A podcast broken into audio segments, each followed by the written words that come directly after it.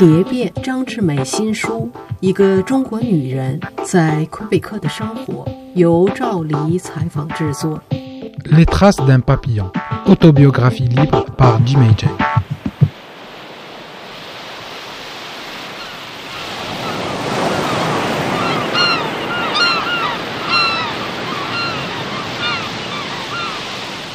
第一集，八十岁之后用法语写本书。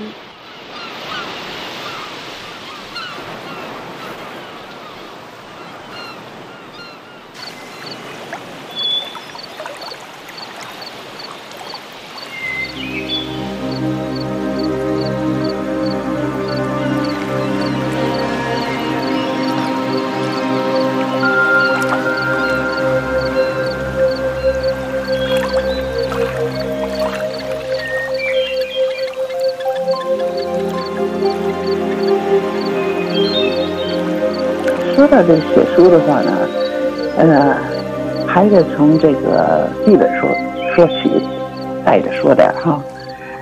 其实吧，这个怎么说呢？我以前的工作，以前在国内的工作吧，都是跟文字打交道的。那么我那时候也没有想过那个写什么东西，或者是出版什么东西，都没有想过这些，也没做过这些。但是我的工作都是跟文字打交道的，是吧？不管是教书也好，翻译也好啊，都是跟这中文跟英文这两个文字打交道。那么，一九八五年来了以后，我这第一年是在 Halifax 一个大学里头学新闻。因为他跟我在北京最后一个工作是对口的，我北京最后一个工作是在外文出版局。那么我在学习的过程当中呢，人们也常常问起我，就是以前的生活呀，什么在中国的生活，我就发现呢，呃，那是一九八五年的时候，人们对中国的了解真的是甚少，所以呢，我说到一些事情，他们都好像不太明白似的哈。我自个儿有想象，我确实这五十岁出来吧，那是经历了不少事情。后来我就在想，我是不是，呃，可以把它写出来呢？这时候我是开始尝试着写，这是我的第一本书是这样诞生的。因为我想呢，就是让。呃，这里的人呢，通过一个普通的中国妇女的这个生活的经历呢，呃，来了解中国的一些事情，嗯，包括中国的生活也好，甚至于呃中国的政治，呃，这是第一本书，这个当时是这样的，那是一九九二年的。那么说到这个第二本书吧，我这个。呃，曾经也有过想法，说，哎，我在这儿呢，也经历了不少事儿，而且经历的所经历的东西呢，跟一般的，就是一一般的，我来说的移民所经历的又不完全一样，所以呢，我也曾经想过，所以也开始想动动笔，用英文那个在呃在写哈，再写一点，所以点点滴滴呢，曾经用英文写过一点。但是，怎么又后来又想到用法语法语来出这个书呢？这实际上吧，也是怎么说呢？这个事情的发展和变化，有的时候就促使我改变一些想法，而且当有一些条件成熟的时候呢，呃，我就可以呃尝试着去做。呃，比如说。呃，其实我当时在这里工作的时候，给那家公司 S N C Lavalin 工作的时候，我并没有认真的去学法语。我来的时候我不会法语，呃，来的时候后来呢就学了那个简单的几句那个生活当中可以应付的这种词儿。呃，坐下来说是呃谈话也好啊，真正的聊天啊，那还达不到。那么，在这个你看这个 Montreal 这家公司工作的时候呢？它里面的雇员很多都是法语，而且它里面的这个 office language 也是也是法语。但是我这个部门嘛，因为当时正好是这个用户呢都是中国来的，我们这个参与的这个工作呢都是这个呃大的水利水电工程。那么来的工程师也好啊，或者是行政人员也好啊，他们呃能说外语的呢，也只能说英语。所以呢，我就变成在工作那个期间呢，在跟这个 Levelin 工作那十几年的时候呢，我好像没有必要去学法语，但是我也没有时间，因为经常的来往这个呃中国带着代表团的去中国什么的，所以我就没有学法语。那为什么到了退休之后有了这个学法语的欲望？这这是说回来退休之后回来，二零零二年这个退休了。退休了以后的人，就像所有的退休人一样，你就有那种失落感，对吧？你失去了原来的这个每天的这个呃这个生活的规律，早上起来呀，就忙着就吃饭的、上班的，然后跟对吧？跟那同事们呢交往啊、工作什么，这些都没了。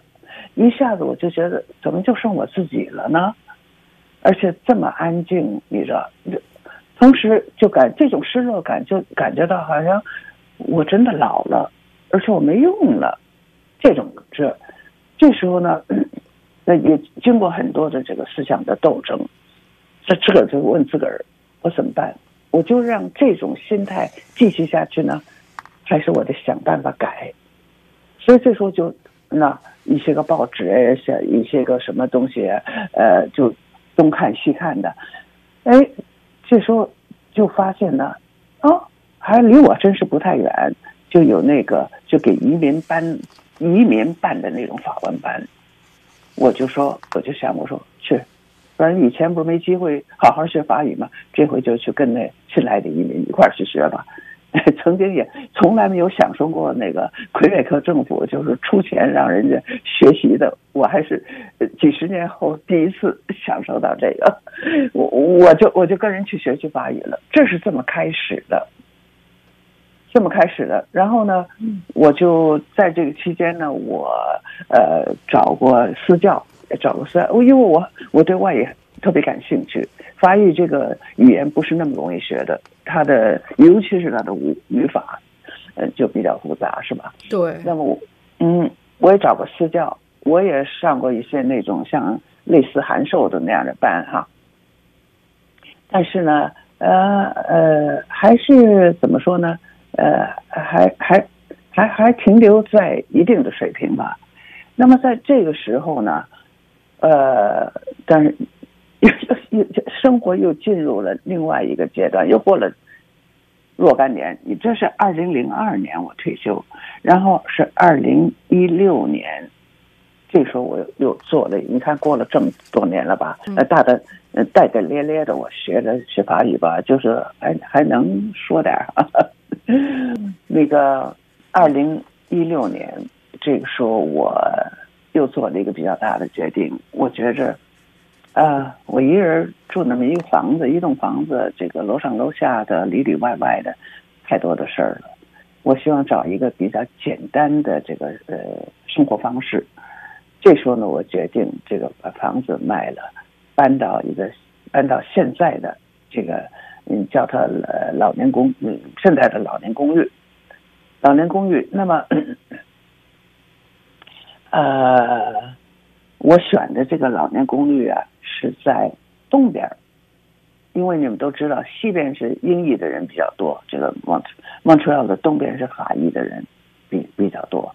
我选的是这个环境，那这个环境里呢，我简直出出进进全都是法语，听到的、说到的、看到的全都是法语。对我来说，呃，对法语学法练习法语是一个很好的一个大推进啊。啊，是，但是也开始也有点压力，因为什么呢？我我应付不了，人家说我不明白，但是现在人家说的时候，我有时候也不，因为每个人的口音不一样。如果他们说的快的话，我还要说，哎，请你说慢一点哈。这这东西都是难免的。可是刚来的时候，我是真觉得，哦哦我好像我我从哪儿来的？我这个外来人，我这我这么些年在加拿大没有觉得我是个外来人，但是我在这儿就觉得我是个外来人。嗯，怎么办？又，我又再次问自己怎么办？你就是你就当个外来人，反正我跟你们跟你们我也不来往，呃，没有更多的来往，因为我其他地方我有朋友，我既有英语的朋友，我也有中国朋友，对吧？我可以跟你们我就住在这儿就是了，我就是吃顿饭就是了。后来想想不行，我不不不能这么着，我得融入他们，我得融入他们，成为嗯接近他们，因为这个对我来说真是一个最好的学习语言和学习文化的这个环境。这是一个很大的挑战，可别忘了那时候我已经是过八十岁的人了。是啊，好多人别说八十多岁，好多三十多、四十多的学法语都说好难好难，所以可想而知，这确实是一个很大的挑战啊。是得有很有坚持力才能学下来。对，还还得有还得自律，你知道有这个纪律那个什么是吧？对，自律对吧？呃，得一是得有决心。就说我看准了，我得有决心，我就得这么做，你知道，我就得这么做。如果让我自己感觉到这个生活还是有意义的，你知道吗？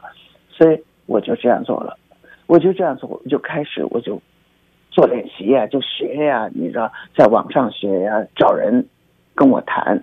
嗯，那么比如说我说错了，叫人家改，我就说你们跟我说话的时候不要这个什么。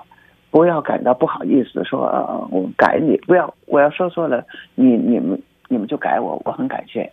所以呢，就慢慢的就和他们就可以沟通了，也建立一些感情，也交了几个朋友，就我就很真的很高兴，能够你知道吗？过了八十岁，你还能够交到比较能够就是呃能够能够沟通的，能够这个嗯这个这个有共同兴趣的。呃，还有讲得来的这样的朋友真的很不容易，但是我在这儿，我还是交上了两三个这样的，这样的我很高兴。所以这些东西呢，都给我了一种动力，就说，嘿，这个堡垒不是攻不破的，我是可以的。因此，在攻这个堡垒的同时，我就试着，开始时我试着，哎，我说我曾经用英语记录过一些个，就是是，我试试看，我把这个。把这用法语来写成行不行？结果呢，试试还觉着还可以，里头不是没有问题，不是没有错误的，我觉着还可以。在那个基础上，我我就开始一步一步的，最后最后是完成完成了这本书。呃，如果你想问我赵丽，你说是不是挺费劲的？是挺费劲的。对，花了多长时间？这我就想问。花了，你看我。呃，一六年来的，呃，呃，大概是，呃，二零一七年我就开始着手写。那这个书的出版是二零一九年。哦，两年就写完了。那就是一年多两年的时间就这样。那每年那么每天要大概是不是每天都在写？每天花多长时间？对，每天都要。每天我第一件事情，早上起来第一件事情，我觉得我这个人是早上脑子比较清醒哈。呃，所以我现在跟你采访，对吧？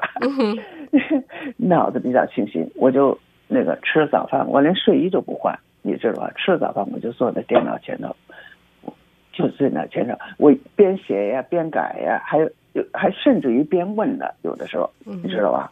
那么我这里还有一个比较好的条件，就是我有一个好朋友。我在书的那个致谢的那个里头提到他了，一个好朋友，他曾经我当时住在 NDG 的时候，他曾经是我的私教，他来教过我法语。后来我就我就请他，我说你能不能给我做那个就是那个呃初稿的，你知道吧？语言上把把关呢，或者是你认为嗯呃哪儿我需要改进的什么，给我提点意见，或者你觉得呃呃哪个呃事情我说的不透，我应该更说透一点。比如说这样的交换，我跟他建立了这样一种关系，所以他帮助了我很多，也增加了我很多的信心。因为他边写边看我写的东西的时候，他就说：“他说你这写的东西太有意思了。”他说。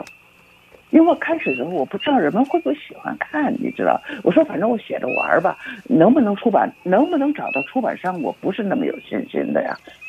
你你你晓得我是这这这这样出来的一个，我不是一个法真正的法语的作家，你知道吧？所以，但是他给了我很大的鼓励，他说你真是很有意思，你写的一些东西，我认为人们是会喜欢看的。所以这样呢，有这种东西呢，它也增加了我的信心。写下去。